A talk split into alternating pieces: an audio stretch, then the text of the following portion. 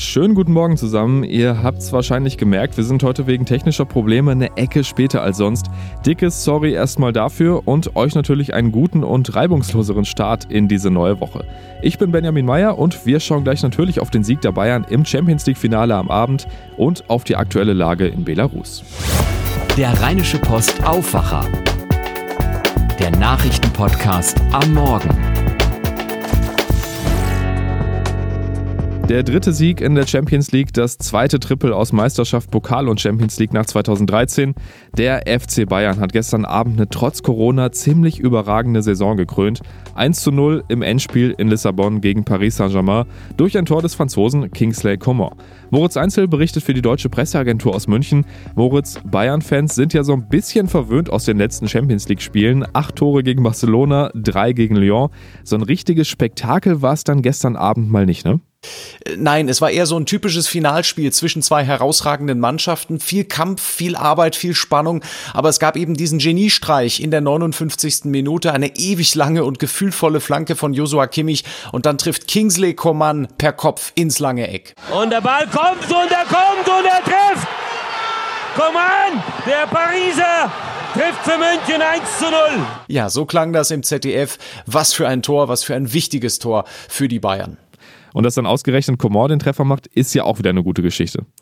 Ja, aus der Reihe Geschichten, die der Fußball schreibt. Coman war der Einzige, der in diesem Finale von Lissabon neu in die Bayern-Startelf gerückt ist im Vergleich zu den vorangegangenen Spielen. Trainer Hansi Flick. Wir waren überzeugt davon, dass, dass uh, Kingsley uns uh, helfen kann, ja, dass er andere Aspekte reinbringt und letztendlich war es, war es die richtige Entscheidung. Andere Aspekte, ja, also er hat das Tor seines Lebens geschossen. Ne? Ähm, und das Irre ist, Coman ist in Paris geboren und äh, Paris Saint-Germain war der erste große Club, bei dem er gespielt hat. Also genau der richtige Mann für das Tor. Alleine hat er aber natürlich auch nicht gewonnen. Äh, was war denn noch entscheidend für den Sieg der Bayern gestern?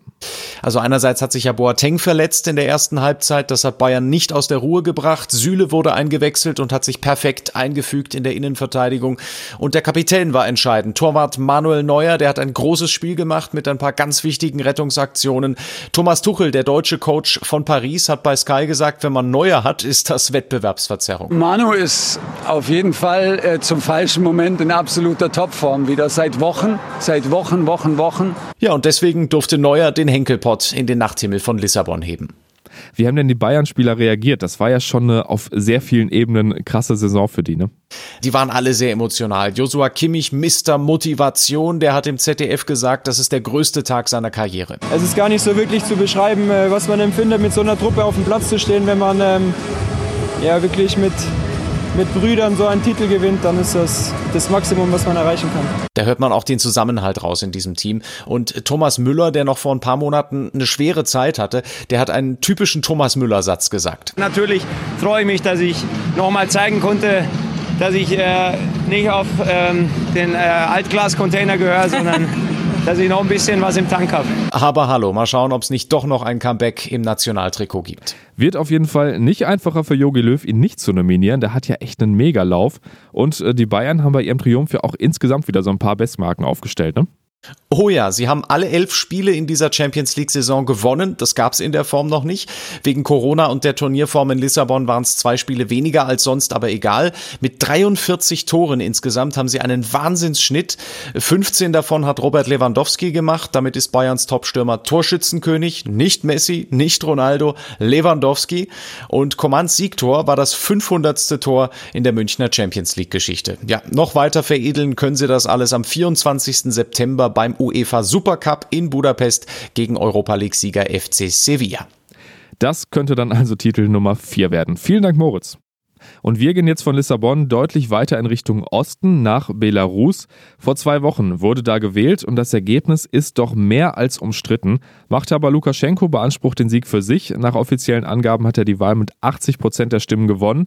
Die Opposition rund um Svetlana Tichanowskaja und viele westliche Staaten sprechen aber von Wahlbetrug. Und viele Bürger gehen gegen Lukaschenko auf die Straße.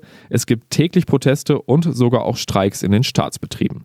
Gestern waren es in Minsk wieder mehr als 100.000 Menschen, die auf der Straße Lukaschenkos Rücktritt gefordert haben, trotz Warnungen von Polizei und Militär.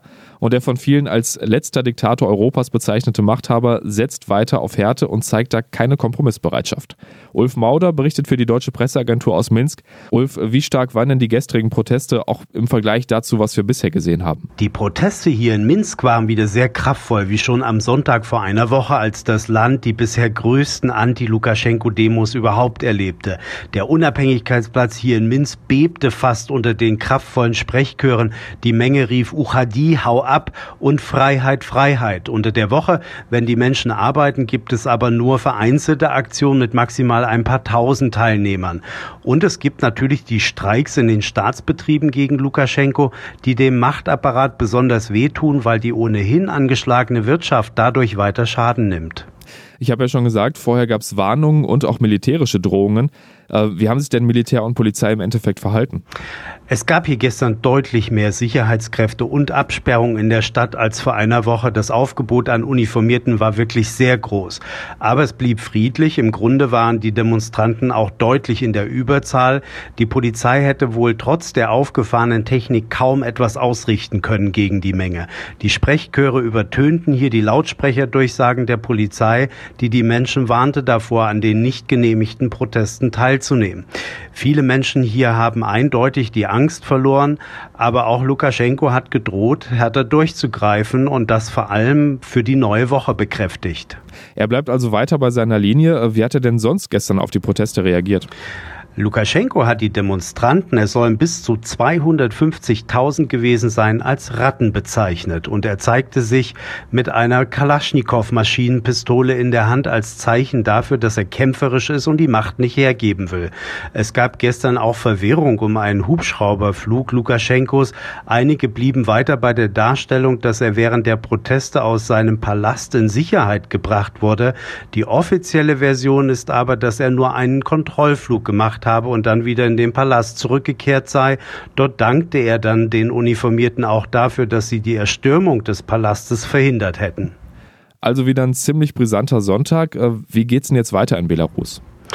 Die Proteste sollen auf jeden Fall weitergehen und auch die Streiks in den Staatsbetrieben. Die Gegner Lukaschenkos betonen oft, dass es einen langen Atem brauche. Eine in 26 Jahren aufgebaute Diktatur sei eben nicht von heute auf morgen zu zerstören, heißt es.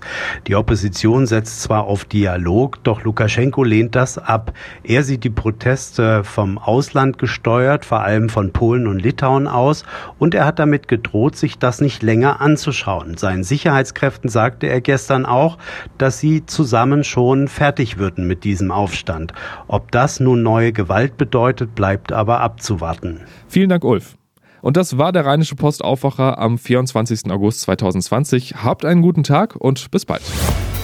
Mehr bei uns im Netz www.rp-online.de